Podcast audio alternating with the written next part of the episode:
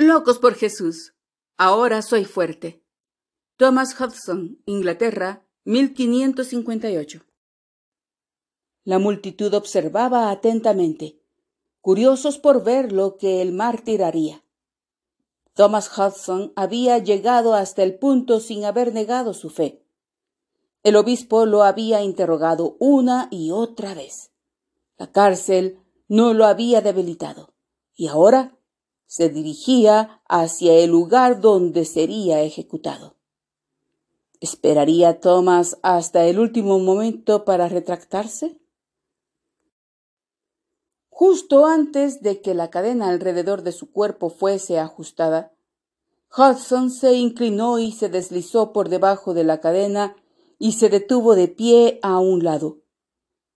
La multitud guardó silencio. Todos se preguntaban ¿Qué lo había hecho vacilar? Los cristianos oraban. Solamente Hudson conocía la verdadera razón por la cual se había bajado. En el último minuto había experimentado un repentino ataque de dudas y sintió que su fe se debilitaba.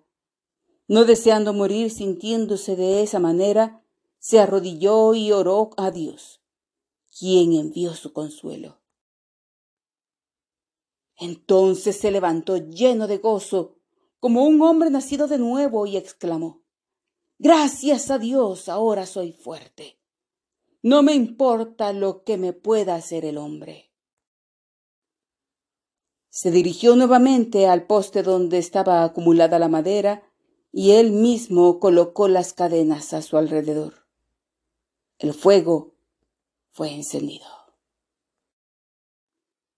Por lo demás, hermanos míos, fortaleceos en el Señor y el poder de su fuerza.